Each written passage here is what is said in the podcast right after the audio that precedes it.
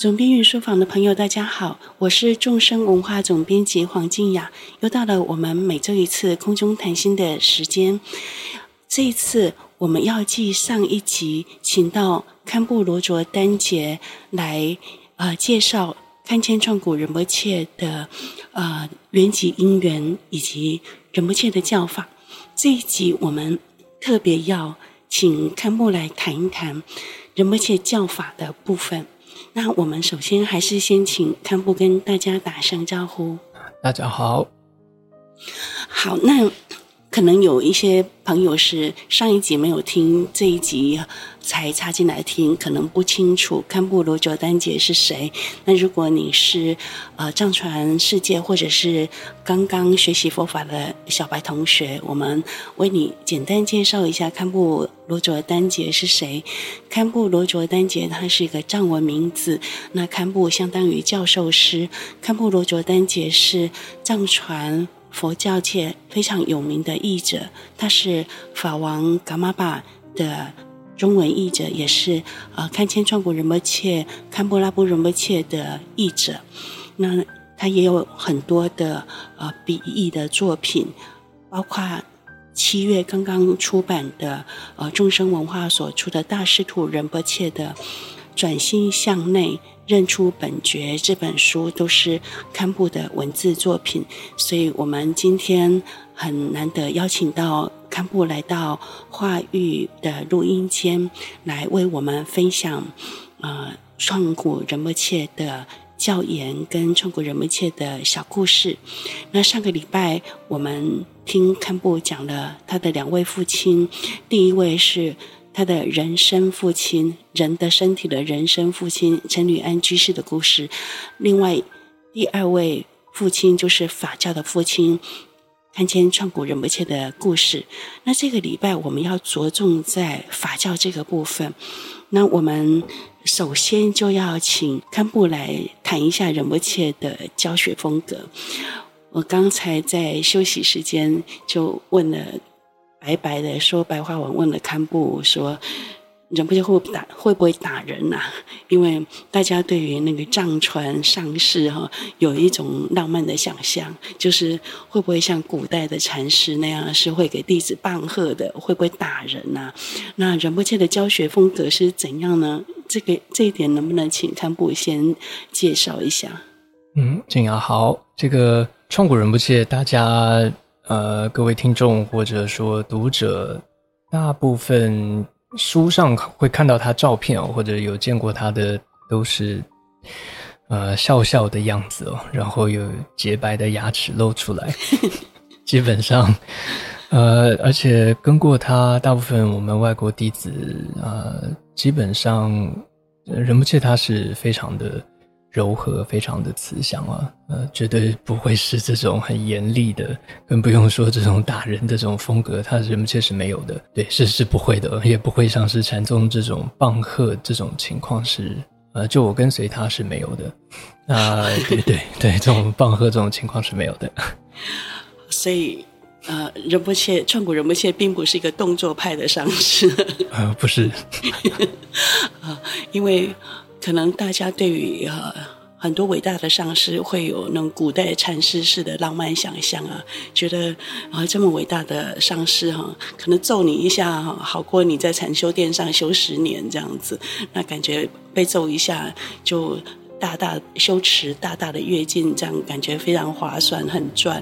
但是创古仁波切并不是这样的上师，创古仁波切是非常笑眯眯的。但是这么笑眯眯的上师也是非常禅师风格的。我记得他曾经有几年不来台湾嘛，没有来台湾弘法。那那个时候听说仁波切有一阵子觉得台湾的学生不够精进。是是是这样子吗？呃，应应该不是吧？看不很很安慰大家这样子。应应该不是，应该不是。嗯，但是对于一位笑眯眯的上师，但也是有禅师风骨的这个部分，您怎么解读呢？呃，我想大部分大家会想到创古仁波切，就是他非常的慈悲吧。我想这一块。嗯但我想慈悲的最直接的感觉是什么？就是他对于弟子的这种啊、呃、一种不放弃，而这种不放弃，我觉得也是来自于他对我们的一种相信。嗯，就是不管我们再怎么样的坏，我是说我啦，就是说我跟随大家这么多这么久啊，就是说他当然知道每个人我们都有烦恼，就是。都有贪嗔痴，然后也真的都是会会会贪心，会有时候会会生气，你知道都有这种烦恼。但是我觉得总是跟在仁波切身边，他会好像相信我们内心的这种，你可以说是佛性，或者相信我们内心中的一种这种好吧，这种善。所以那种慈悲，我觉得是来自这个，就是这个东西。嗯，而那个东西，我觉得慢慢我对于。自己因为照着仁波切的这种文思修吧，所以慢慢也有一点点了解。我觉得那种相信是来自于，可能是自己的对于自己的认识，因为你自己对于慢慢自己的认识之后，呃，你也会相信哦，原来可能内心是有一点这种心性是好的，那所以也会对于别人会有一种那种相信。所以我觉得仁波切的慈悲是来自于是这个。那所以这就讲到你说禅师，你说修行这一块的话，就是，呃，仁不切他对于自己的这种修炼修持，他也是要求也是非常高吧？你说他每天的这种课诵啊、修炼啊，他每天的这种呃定课啊，我觉得都是没有没有中断的，甚至到了他现在年纪非常的大。就像是他，嗯，说生病之前，圆寂生病之前，他每天，呃，就我知道逝者跟我们讲，他一直都还在修持跟闭关，不停的。嗯、那每天的这种像白度母，他在做白度母的闭关，甚至他在每天的这种禅修，他都都没有停过的。那这是他一辈子的一个修持。那我想，唯有你对于自己不停的修持，那他还还在为别人上课，就是我们基本的这种。闻思修的修持，那你就对自己会有一个认识，啊，认识自己越深刻的时候，你对自己就会越认识就越慈悲，那你就可能对别人才会有一种认识跟慈悲，大概是这样子。我觉得这一段说得好好哦，谢谢堪布。大家可以想象哦，如果我们有幸九十一岁那一年还在这个世间的话，你会成为一个什么样的老老人呢？你会成为一个慈悲智慧，每天还在修白度母，还在做座上修，每天花两个小时帮学生上课的这样一个老上师吗？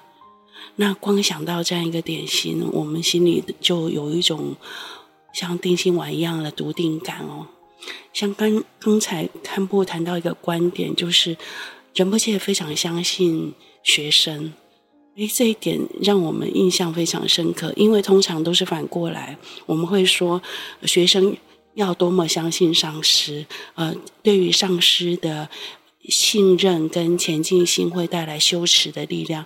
但是我们听到却是反过来，就是原来上师也是相信学生的，因为上师对于佛性的了解跟体会，所以他相信。学生即使在贪嗔痴三毒，表面上看起来很炽盛的情况底下，他还是愿意相信学生的潜能，因为他相信学生的佛性。我觉得这个观点非常的能够提醒我们，下次我们对别人没信心的时候，也要想起这一点，相信他的佛性。那仁波切有没有什么小故事？对堪布来讲，印象特别深刻的，可以分享给我们。比如说，我就知道仁波切，呃，写了几十年的日记。对，呃，仁波切刚刚圆寂，那么，呃，圆寂之前，我刚刚就休息时候有跟金雅分享，就是弟子们其实就开始在整理仁波切很多的教研。以前我都没有太特别珍惜仁波切的这些。著作，那其实圆寂之后，我才突然很想要更了解仁波切这个人。其实开始大量的阅读仁波切的著作，然后尤其是仁波切的日记，嗯，慢慢发现有这么多他自己写的日记，还有他的著作，啊、呃，才发现仁波切其实是跟我以前认识的人不太一样，很特别。啊，包括他有一篇是仁波切的八个问题的访问，嗯，就是先不讲太多细节，长话短说，光是那个八个问题，我就觉得非常特别。总之呢，啊，里面有一个啊八个问题当中，我觉得最有意思的，从八个问题就可以看出仁波切的一个个性是什么，就是八个问题里面最长的那个篇幅是什么呢？就是如何依止上师，如何依止善知识这一块。就是有人访问仁波切，访问仁波切的，就是如何依止善知识这一块是仁波切讲的最多的。如何依止善知识，如何依止善知识之后去闻思佛法这一块是仁波切讲的最详细、最多的。然后那个过程当中也非常精彩，仁波切花了最多篇幅，你可以感觉到他好高兴在讲这一块。从他怎么依止十六世大宝法王，还有之后到了印度之后见到了前一世卡鲁仁波切啊，好多好多这些大师。然后最短最短才两句话的是什么呢？就是请问仁波切，您有什么样的了悟跟证悟？他就一句话：我今生没有什么了悟跟证悟。好，这样也很明显啊、哦。对，另外还有一段，里面有一段让我印象非常深刻的就是，呃，这是我很少在平常生活，就是我这辈子见到仁波切的时候，在聊天中我很少会听到仁波切讲到的，就是说。你很少从他口中谈到很多这种，不能说负面吧，就是说不好的情况或负面的这种话，很少从他口中。你说他总是笑笑的啊，都是乐观啊、开心的话。但是这一段日记里面写到的一段情景是，他离开藏地之后，嗯，很久之后，那当然那时候因为动乱的情况嘛，那等于说离开了藏地，然后。到了呃不丹、印度很辛苦之后一段时间，终于第一次回到那个青海的时候见到的场景的那一块。他那时候第一次见到的时候，人们却形容，他说他看到的那时候的寺院是完全被就是摧毁的。嗯，然后他形容那个时候的他的难过，他看到的破坏，他看到的什么都没有了。他看到的那时候，他说怎么会是这个样子？什么都没有，然后是很。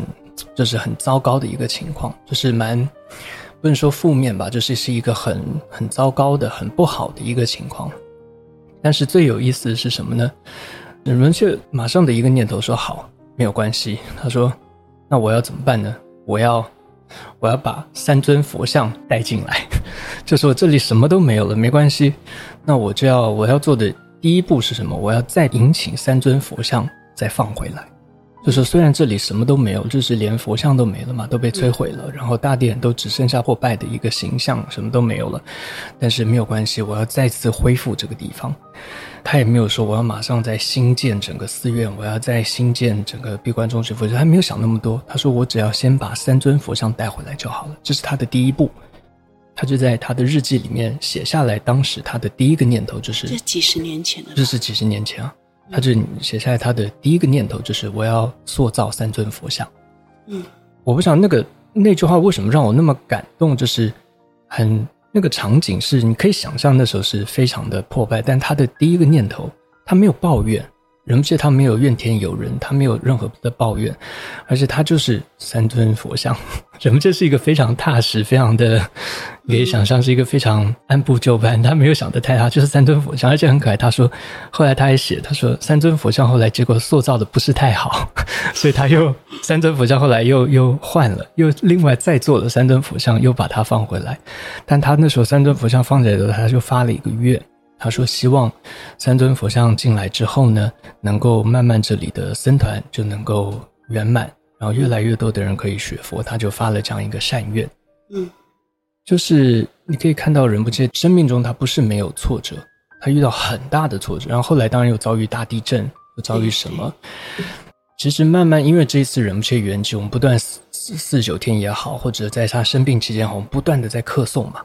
那其实我们在客颂什么呢？就在客颂仁波切的，他曾经写过很多的文集，包括他写的十六世法王的一个祈请文，也是以前呃新会翻译的一个祈请文，十六世法王的上师祈请文。其实那里面写的非常特别，创古仁波切把他对于他的上师十六世法王的曾经跟他说的所有的话都写出来了。嗯。讲的非常的感人，我以前我都觉得那篇没有什么嘛，就都放在一边的。但其实那篇非常非常的特别，就是十六世法王的一生，而且是十六世法王跟创古仁波切说的一些最重要的重点都在里面。那里面就提到了一点，就是十六世法王的那种菩提心，尤其是怎么样佛法在最衰败的时候，十六世法王承担起来，嗯，要弘扬佛法，所以就看到创古仁波切就延续了十六世法王在那时候佛法最不可能的时候承担起来，然后创古仁波切也承担起来，就好像那三尊佛像一样，包括为什么创古仁波切叫做，譬如说堪谦。嗯，是十六世法王给的。嗯，这是一个小故事。那时候，创古仁波切在日记里面他就写了，他说堪谦这个名字是十六世法王给他的。当初给他的一个名字，我们现在大部分听到，就是因为他在那个巴萨大的汴京，啊、呃，这叫场场合上，他得到了大的格西的头衔嘛。然后之后，法王伽马巴也给了他这样一个看见的头衔，十六世法王。但其实人们却在日记里面也写了，十六世法王。之所以给他堪布的这个大的头衔，很重要的一个原因是，希望他能够传比丘戒。哦，因为堪布的头衔是在律典里面来说，是你是能够传戒的，嗯，戒师的这样一个头衔的一个职责。但是很有意思，人们就都会在日记里面再写出自己的心得，你知道吗？他后面人们就就写说，传完戒之后，他也知道很多。受戒的人之后也没有办法这个好好的持戒，意思很多也就还俗了。嗯，他还这样写，但是人们这后面他写，但是他说我还是要传戒，因为传戒对于这些受戒的人来说一定很有利益。嗯嗯，他还是这样写，他说他相信对他们有利益。为什么？因为出家是一件非常有功德的事情，受戒，嗯，对于他们是很有利益的，而且对于佛教来说是非常重要的。你有了这个戒，你就可以有这个什么，你就可以布萨，然后还可以这个叫结下安居，等等，有这样子的一个功德。而且，他这是十六世法王要他做的事情，他就写下他的这个心得。嗯，就是很多这些小故事都在他的这个日记。我猜猜，我原来仁波切他 蛮多他的 想法都在他的日记里面，他都写出来。以前我都不知道这样子。我记得有一次听堪布讲。大概是二零零七年的时候，在那时候祈愿法会是在鹿野苑举行嘛。那时候，呃，创古仁波切谈到第十六世法王，就忽然嚎啕大哭。是是，那个时候仁波切已经七十几岁了哈。是的，是的。一位七十几岁的老仁波切，其实谈到他的上师，还是会像孩子一样的大哭啊。对那，因为在那个传戒那时候，创古人们家也写了一句，人们这就说，因为当时十六世法王在跟他说的时候，当时的整个环境就是在印度吧，在龙德寺那个时候，其实整个环境的情况是很多的，甚至很多的僧人都说，啊，现在这个时代已经不适合出家，就是出家的修行已经不适合了。所以其实大家都觉得僧团是不适合，你可以想象在那个时候哎，嗯，但是十六世法王就跟创古仁波切说不行，你一定要维持这样子的一个僧团，所以就给了他堪谦堪布的这个头衔，就要他去传这个戒，嗯，所以创古仁波切就一直放在心上，所以我才想到为什么当时你刚刚说在那个鹿野苑。呃，在瓦尔纳西的时候，人们切就讲到，他跟随十六世法王得到了这个戒的时候，他哭了，嗯、可能也是讲到这个原因。嗯嗯，讲到仁波切提到和上师的部分哦，就要回到那堪布跟呃仁波切的师徒情谊啊，我。我自己之前都听过几个小故事啊，包括，呃，堪布刚出家那一阵子，因为一个台湾人到尼泊尔去学习，就众望所归嘛，所以很想学得很好，所以也很急切。那仁不切看在眼里，曾经提示你一个很有名的口诀，后来大家都捡来用，偷来用，就是叫做“慢慢走，快快到”。那除了这个口诀之外，还有没有类似的故事可以分享给我们，也让我们可以偷来用、借来用？嗯，是的，呃，我想刚刚可能刚刚那个故事里面，我自己从仁波切在面对这些事情的时候，我自己觉得对我我在翻译他这些故事里面的一个口诀，对我来讲，一个就是什么，就是我才发现仁波切是一个不抱怨的人，嗯。我觉得这是一个蛮重要的一个口诀。像我在回想我跟随他的过程当中，就是他在面对一辈子这些事情的时候，人是非常的积极、乐观跟不抱怨这件事情。从我翻译日记刚刚这几个故事里面哦，你看他面对这个灾情之后，然后他说：“我要好，那我就新建三个佛像好了。”嗯，那我就积极的我做一件事，我做不了太大的事。他不可能再建僧团嘛？那我就三个佛像，我就积极的做一个小事情，我就开始。嗯，啊，他那时候在尼泊尔也是，我什么都做不太成，我就先做一个小事，就先建一个小的闭关中心在南貘布达。嗯，但是现在你可以看到，你刚刚说那个寺院现在很大嘛。嗯，那其实人不切都是从小小的开始。嗯，然后包括你刚刚说慢慢修，快快到也是一样，就是人不切从来都不讲要一下做很大，当然你说要发大愿。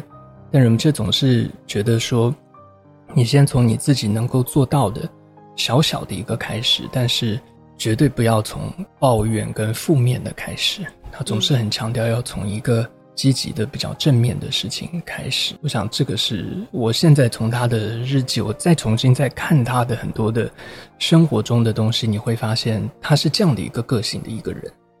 嗯，这是蛮特别。一位不抱怨的大师。嗯从一件小事开始，是，是这对我们也是很很好的提醒哦。是是。那接下来我想要请堪布介绍一下仁波切的大手印教学，因为仁波切是我们当代很重要的大手印传承持有者，大手印上师。那这个部分听起来会可能对很多朋友听起来会比较吃力，但是呃，如果你是第一次听的话，我们就。抱持着一个呃种个善种子的的心情来听。那如果你已经接受过大手印教法，也许这也是一个很好的呃温习的机会。为什么会想要问大手印的问题？是因为去年二二零二二年，众生文化很巧的在一年之内，我们连续出了三本仁波切的大手印的著作。啊、呃，第一本是。国王之歌，国王之歌是呃萨惹哈尊者谈大手印禅修。那第二本是那洛巴教你边工作边开悟，呃，这也是那洛巴尊者的道格。那第三本是明明白白是自心，这是大手印经典明现本来性的释论。那这三本书是创古仁波切的大手印教学记录。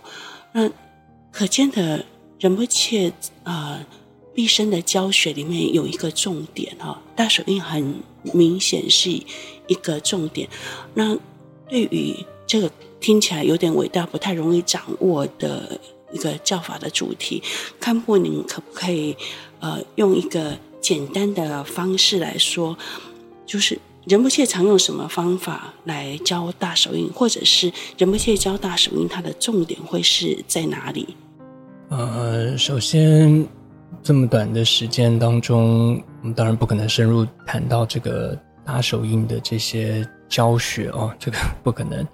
就我跟随仁波切在讲解大手印的时候，仁波切非常强调的一点，就是他在讲解大手印的时候，都会提到刚刚有讲到十六世大宝法王，嗯，而且最开始的缘起是十六世大宝法王的时候到美国去。然后有一位呃，当时的大居士叫做沈家珍居士，是。那么那是蛮早期，然后西方人的时候就很喜欢禅修，那时候在美国，所以呃，他们也就包括这个大居士就请十六世法王，然后当时有堪布卡特仁波切、创古仁波切，大居士就邀请他们到美国去弘法，那也那时候就开始就在讲解很多禅修。那当时十六世法王就有跟创古仁波切就说到说，其实那个时代，这个时代就应该多讲解大手印。嗯，那就跟创古仁波切甚至说应该多讲这个叫月光大手印，甚至就十六世法王，十六世法王就跟创古人就讲说，这个达波扎西那姆加的月光大手印哦，是非常好的一部教典。嗯，那可以去多讲这个月光大手印这部教典。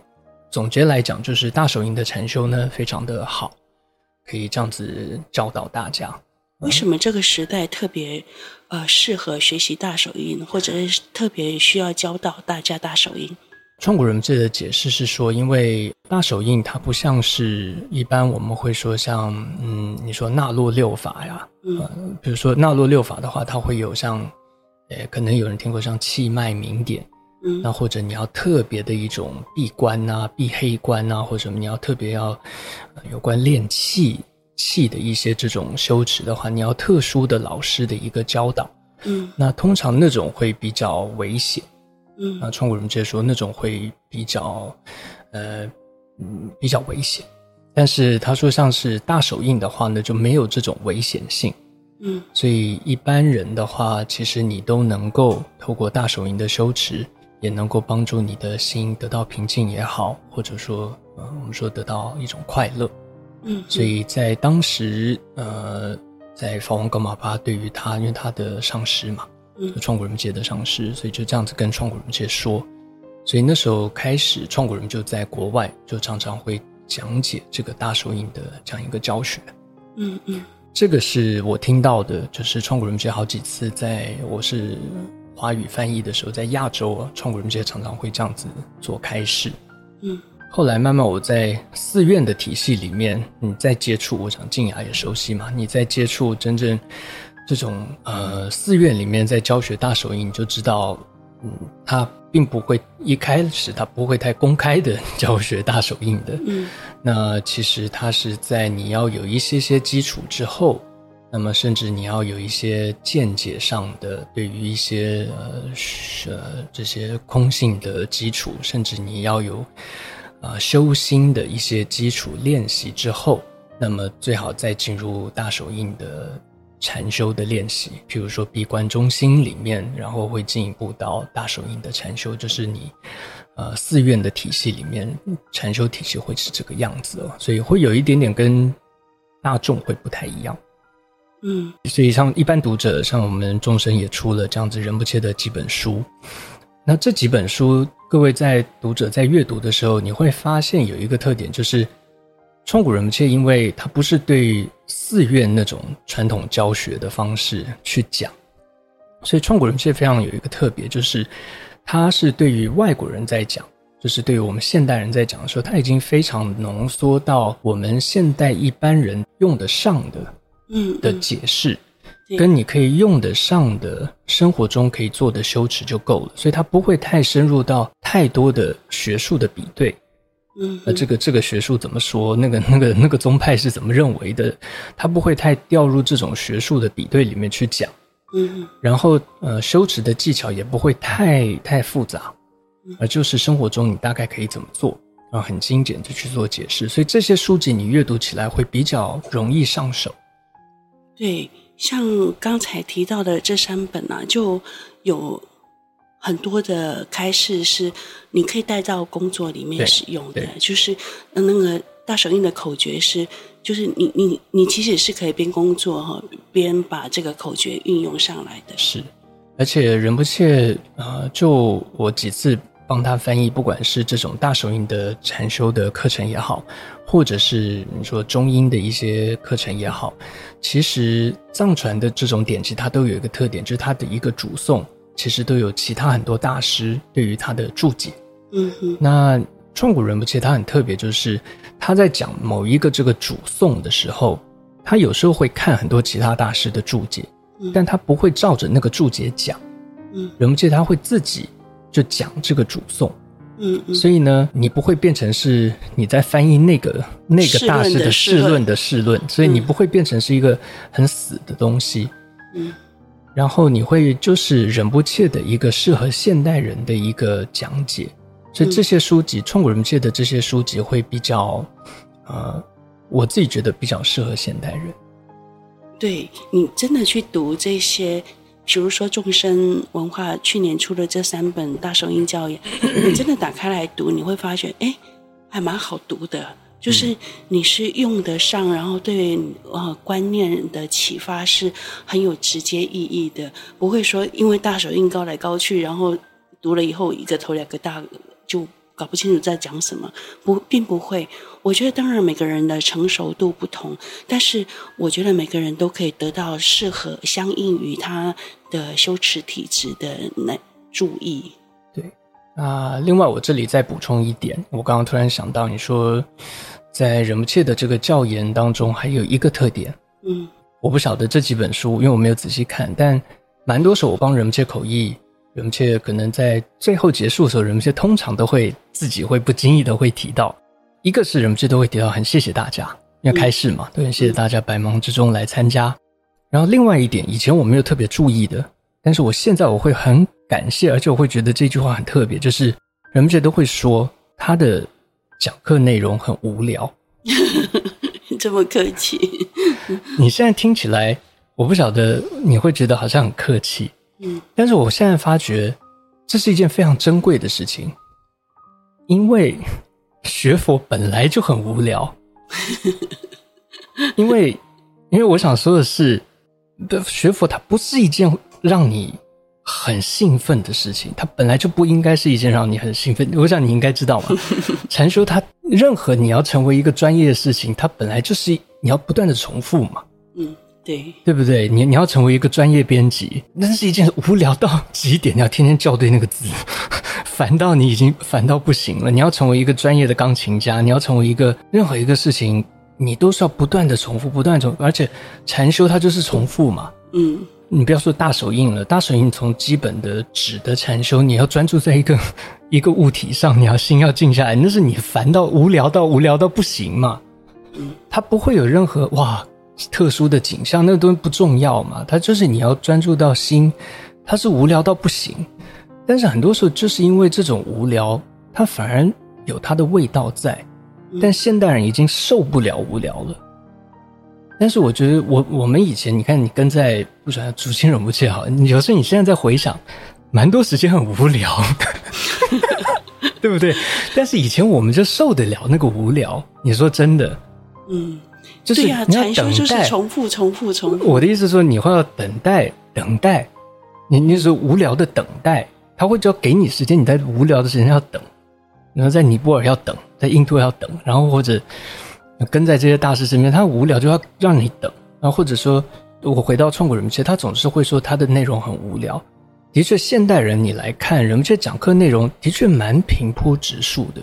你现在我刚刚说了很多内容，现在要跟大家说仁波切书很特别，很特别。那说真的，你要跟所有其他现代很多书比，很无聊。我要说真的，我没有什么好做宣传，但是你要看得懂的人，你要真的会去看的人，你有在练习的人。你会看得出仁波切，就是仁波切是一辈子在做这样练习的人，你会看得出他的特殊点在哪里。嗯，而且仁波切他会说他很无聊的时候，这是一个不容易的事情，因为本来学佛真的是很无聊。我现在慢慢到了一个年纪，我会说你会很珍惜这个无聊，因为你如果不懂得无聊的话，你就不可能再真的在学佛。因为你不可能永远是学佛，你如果一直停留在一种我要追求新奇的状态的下，你根本没有开始学佛，这是我觉得。但创古人却永远他会在开始最后，他总总是他会有好像是客气说很抱歉我的内容很无聊，但他一辈子他就是无聊到底，他总是会说这一句。然后我到现在我才终于觉得这句话的，这可能是他的口诀。嗯。嗯，但你看老一辈的人不切都有这个特点，他们能够重复，他们愿意重复，嗯，他们就是竹青仁波切就是重复他的那一个，对对，创古人切就重复他的某一个东西，然后那我们有没有抓到那个重复的东西，愿意一直重复下去，重复的练习，重复，但我们还是是想要总是要抓到一个新的东西，新的东西，嗯，那一直换下去，你就永远不可能有一个开始，所以我觉得这是蛮重要的，对，对。嗯。不要老想学新东西，因为对那个重复的东西都没学好。对对对，大概是这样。但是那个那个重复的东西，其实后来会有一种滋味出来。是的，是的。然后因为某些地方跟你的体质有相应的地方，就还有甜味。嗯嗯，是的，是的。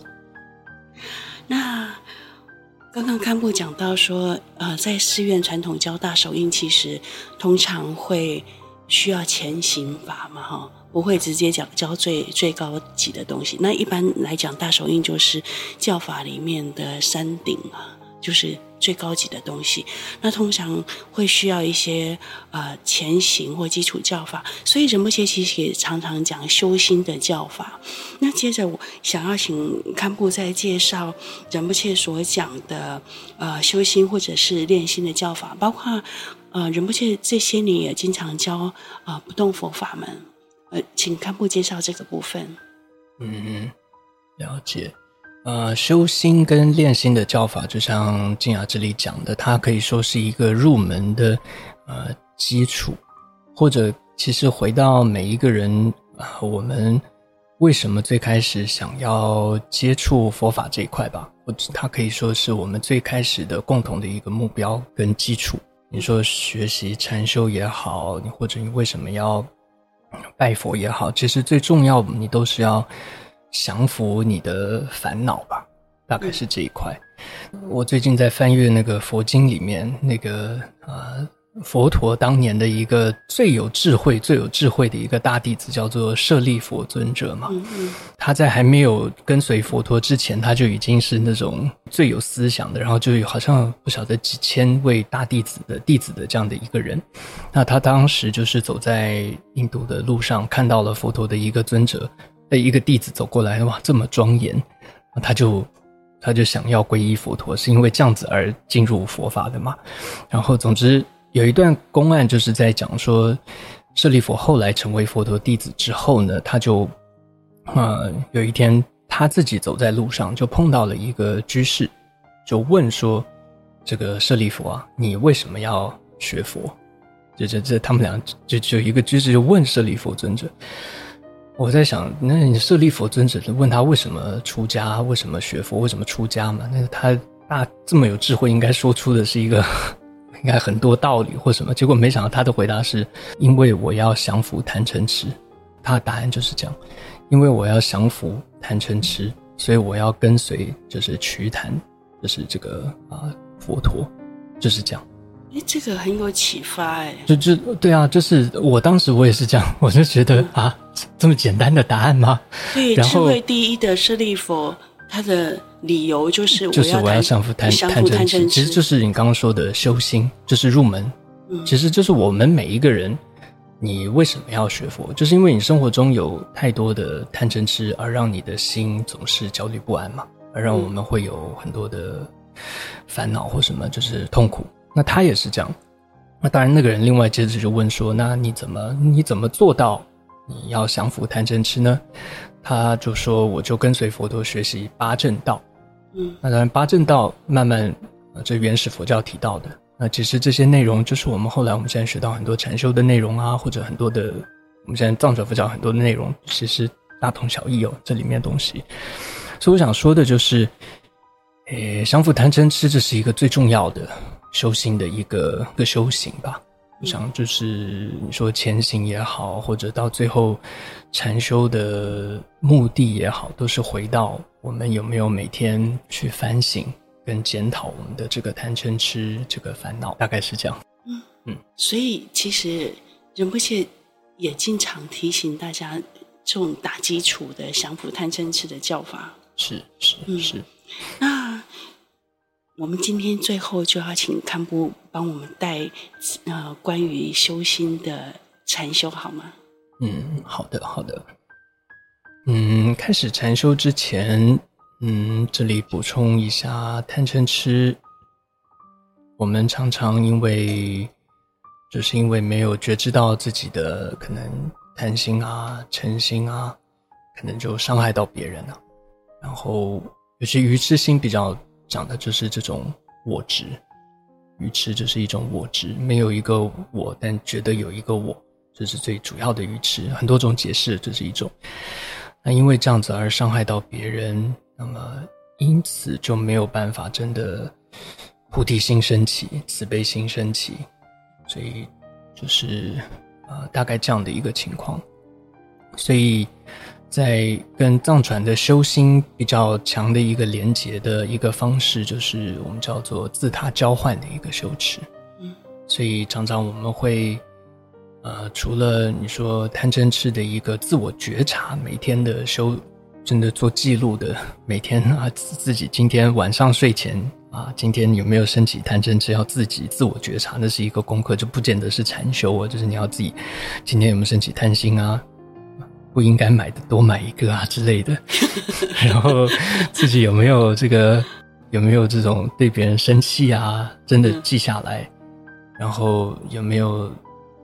这种我执很强啊，等等，这样写下来之外，那再来就是，呃，这也算一种观察修嘛，观察自心，是的，是的，就是一种观察修。然后，真的，就古代的话是那种黑石头、白石头的练习。嗯，那然后这个贪嗔痴会配合的就是我们叫十二业的练习。嗯，那因为你贪嗔痴有时候比较抽象嘛，所以你会配合像是身体上的杀盗淫。然后在语言上的两舌其语恶口妄语，你今天有没有讲骗人的话呀？然后有没有讲八卦？然后可能八卦没有特别讲，但你手机滑半天看八卦也看很多之类的。那那个你没有讲，但是看可能看很多。那个大概也算，我觉得那个事情看太多。那我有时候真的不要看太多。嗯，然后有时候恶语可能没有讲很多，但是像网络上的霸凌的恶语的东西倒是真的不少。那那种东西可能都要特别注意一下。那像那种其实都算是都会影响，像语言文字都会影响我们的内心嘛。嗯。所以其实这些都会影响你的贪嗔，不断在喂养你的贪跟嗔。嗯。所以这其实都是贪嗔的一个烦恼的增长的一个情况。那这那些都是你的记录。古代所谓黑石子、白石子都是修心教法里面有的。那如果你多了一个烦恼，你就放一个黑石子。多一个善心，就放一个白石子，就像他们修行人晚上就会看你今天是黑石子多还是白石子多，然后来看你每天慢慢持续下去，哪一个石子多，哪一个石子少，看你的修行。那现在不用黑石本，就用记录本记下来，大概是这样。嗯、那这是在平常，呃，如果是坐中的话，你就是透过呼吸做这个叫做自他交换的练习。嗯嗯。好，那我们最后的话，你就可以，我们接下来花大概五分钟。好不好？很简单，一样，我们就啊回到呼吸。那接下来回到呼吸之前，一样，我们现在眼睛先闭起来，然后身体放轻松，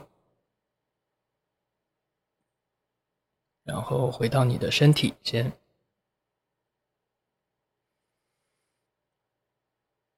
很好，然后。呼吸自然的进跟出，感受一下吸进来，呼出去，自然的呼吸进跟出，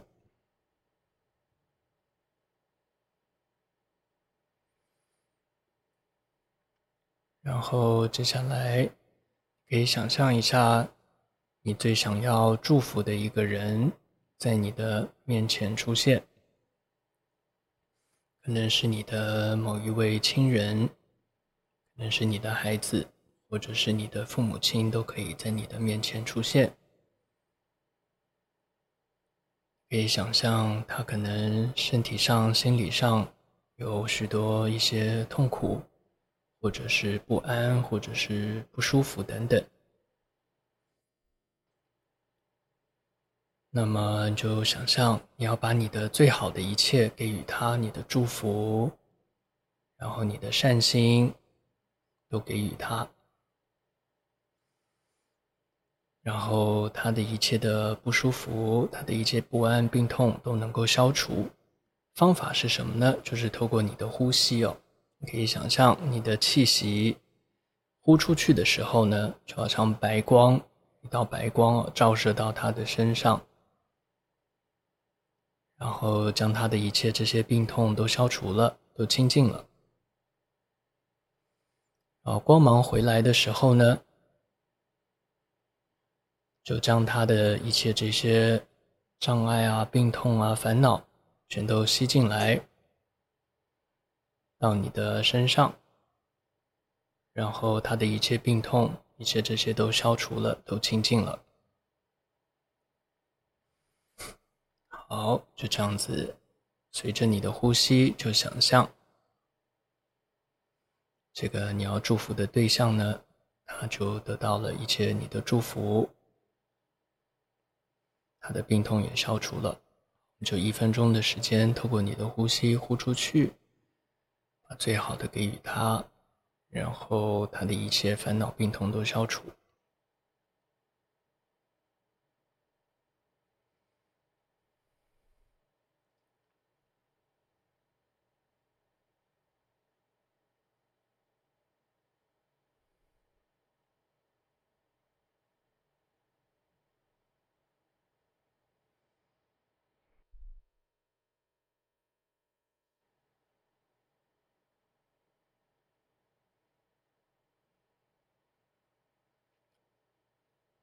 好，慢慢眼睛打开。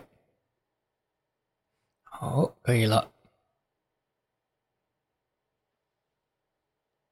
好，谢谢，大概是这样。谢谢堪布带我们这一座自他交换法，或者是称为施受法的禅修。我发觉堪布用呃更现代的话，一般传统会说呃吐出白白光。堪布会说送出你的祝福，哎，我觉得送出你的祝福这个这个话一听就懂哈，对，多数人应该就更能接受。嗯，今天非常谢谢呃堪布跟我们分享创古仁波切的教学故事，还有呃堪布体会的仁波切教法的精神。像我自己就对，嗯、呃，堪布提到说，人们却最后总是会说，抱歉，我今天、呃、的教法内容很无聊。这其实是一种不断重复的精神嘛，哈。这个对我来讲听了很有感受。其实禅修就是要耐烦，如果没有办法耐烦的话，其他也就甭谈了。那如果一直要学新东西，表示那有。有个很明显的问题在那里，就是禅修的基本定义都没办法达到。我想这也是今天这个分享带给我们的一个礼物啊！谢谢堪布也今天来到这里，跟我们连续两集分享了呃创古仁波切还有陈履安居士的生活故事跟教言。谢谢堪布，那我们下周再见。放下放松，让心休息，找回最好的自己。总兵运书房，我们下周见。